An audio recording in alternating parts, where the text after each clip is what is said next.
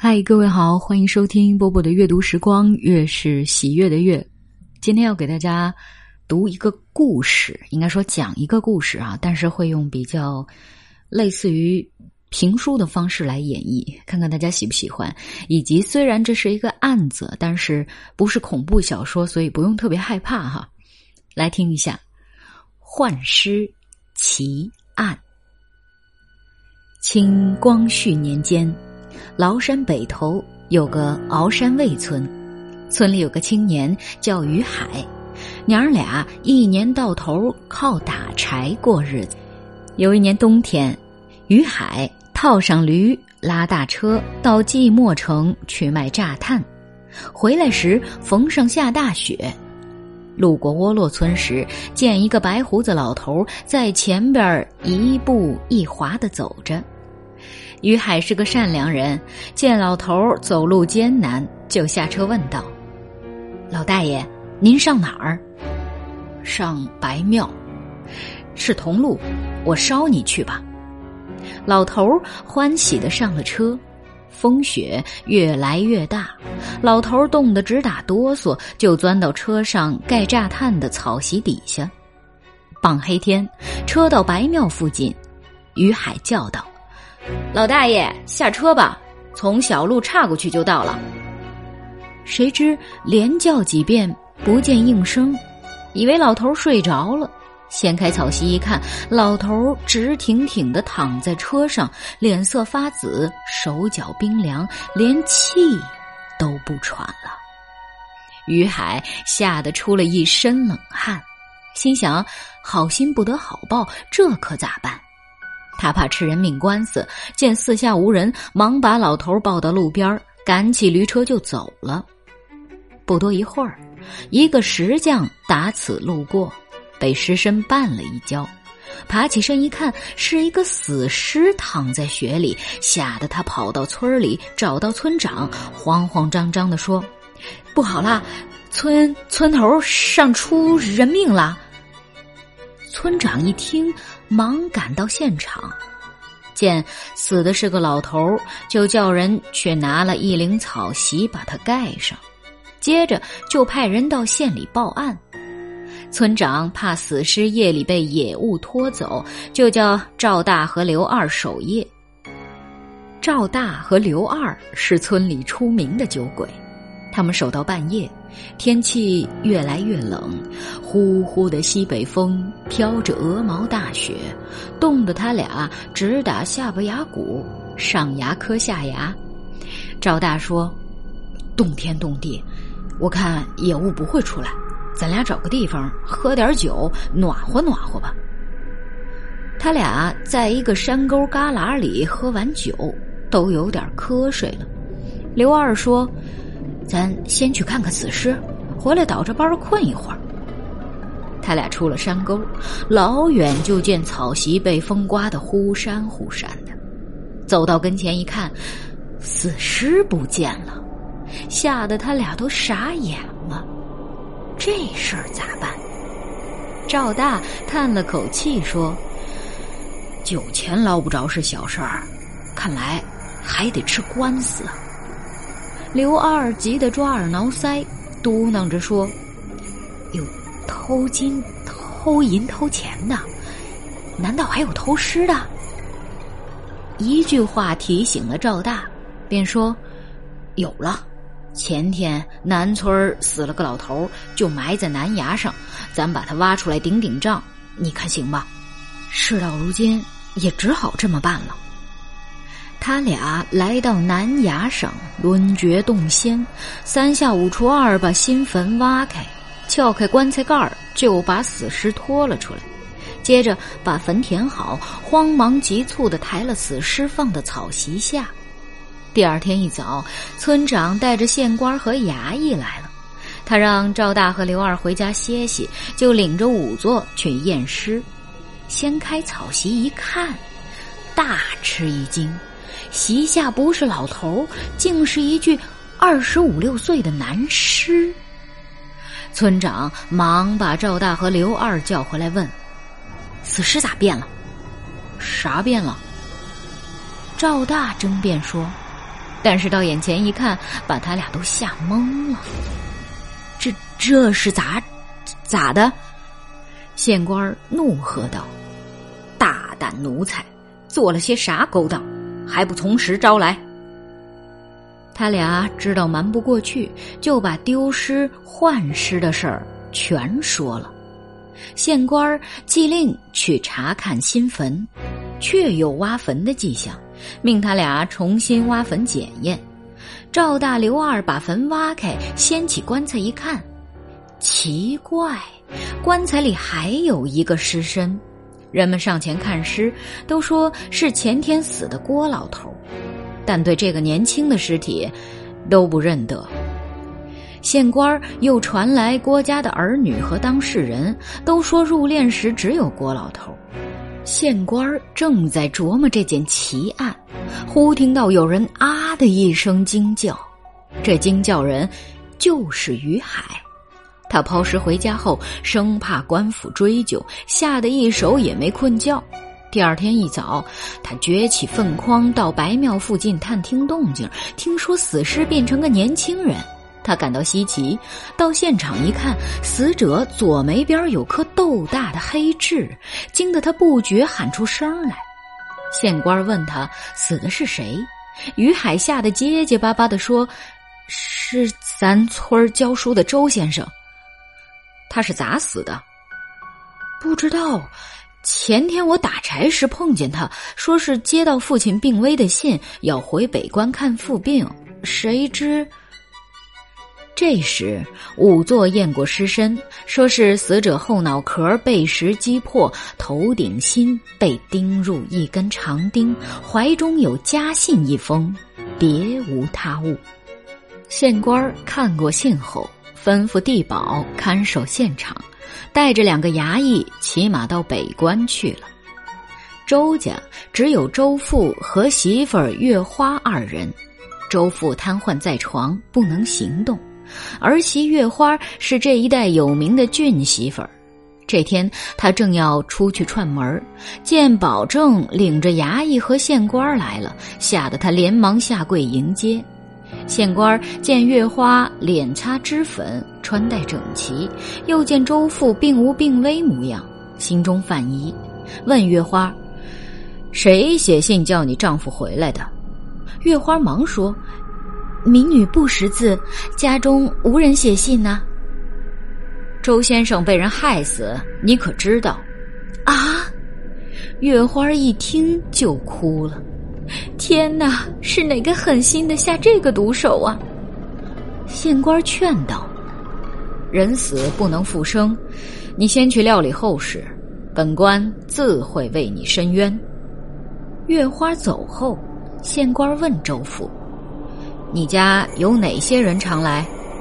周父哭着说：“除了左邻右舍外，就是城里王大夫来给我看病。”再无让人来呀。媳妇儿待你怎样？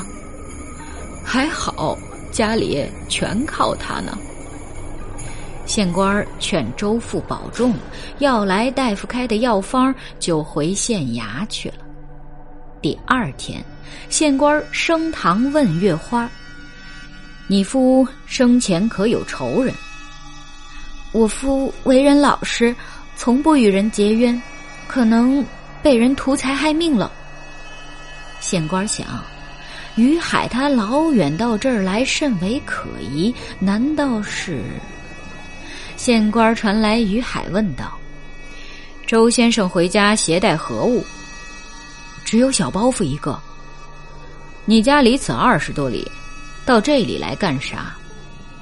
于海怕牵扯出老大爷的事儿，一时急得结结巴巴的说。这我我来拾拾粪，哪有跑出这么远来拾粪的？月花恨恨地说：“他知情摸底，定是见财起意，害死我夫。”县官见于海言语含糊，把惊堂木一拍道：“大胆于海，竟敢图财害命，还不从实招来！”于海吓得哆嗦，说：“大人明断，小人实不曾害过人呢。”看来不动刑你是不会招的。县官一拍惊堂木说：“来人，给我重打二十大板。”于海受了刑，不住的喊冤枉。县官问道：“你心里没鬼，跑到这儿干啥？”小人是有过错，但实在没害过人。接着，他便把扔尸的前前后后说了一遍。月花哭着说：“于海这么狠心肠，他能不见财起意吗？”在于海受刑的时候，县官见月花以袖遮脸，面露喜色，如今又一口咬定于海，感到其中必有隐情，说道：“于海收入监内，本官另行追问。月花回家料理丧事，听候本官公断。”当天晚上，县官会同县吏。对照了家信和药方上的字迹，认为是出自一人之手，便吩咐两个衙役偷偷盯住月花查访案情。两天后，查明于海是个憨厚老实人，月花和大夫有些不清不白。第三天，城里都传说于海招认他图财害了周先生，被判成了死罪。原来这月花自嫁给周先生后，嫌丈夫常年在外教书，害得她在家忙里忙外，到晚上孤守空房。有一次，他到城里请大夫来家给公爹看病，见大夫一表人才，举止文雅，心里甚是喜爱。开完药方，他就在房中摆上酒菜，请大夫入席。这个年轻的大夫见一个花容月貌的媳妇儿为他斟酒添杯，早已神魄飘荡。他说月花气色不好，以试脉为名，抓住月花的手挑起情来。这正合了月花的心意。他对大夫诉说了自己的烦恼，最后咳了一声说：“ 呃，我那口子。”不到假期不回来，后院墙塌了个豁口，也无人修，我就怕黑夜从那儿爬人进来。大夫一听就明白了，当晚就从后墙爬到月花房里。打那后，大夫常以看病为名，暗地里和月花勾搭。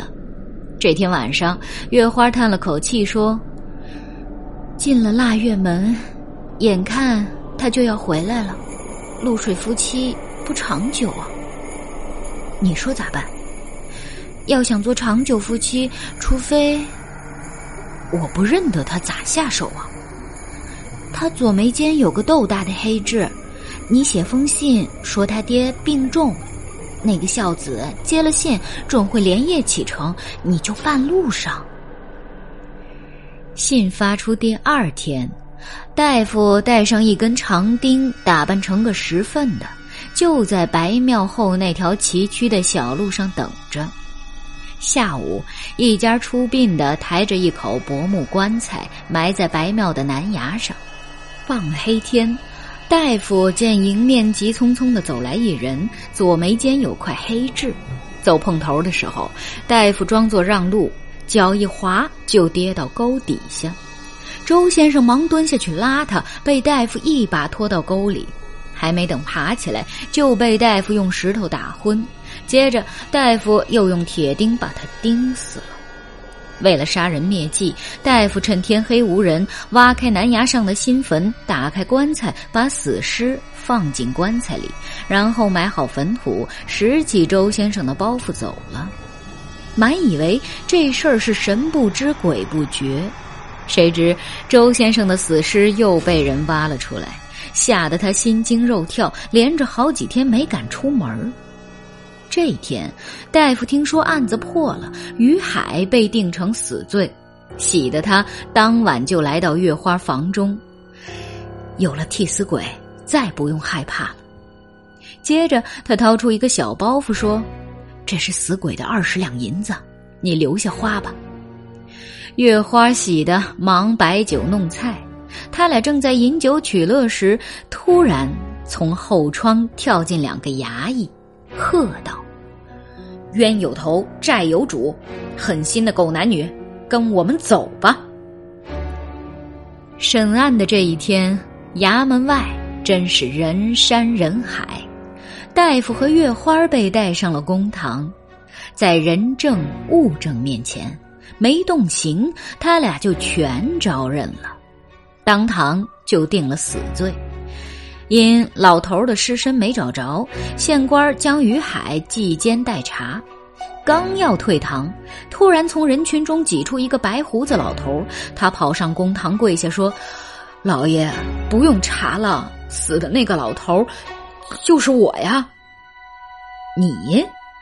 县官惊奇的问：“这？”到底是咋回事？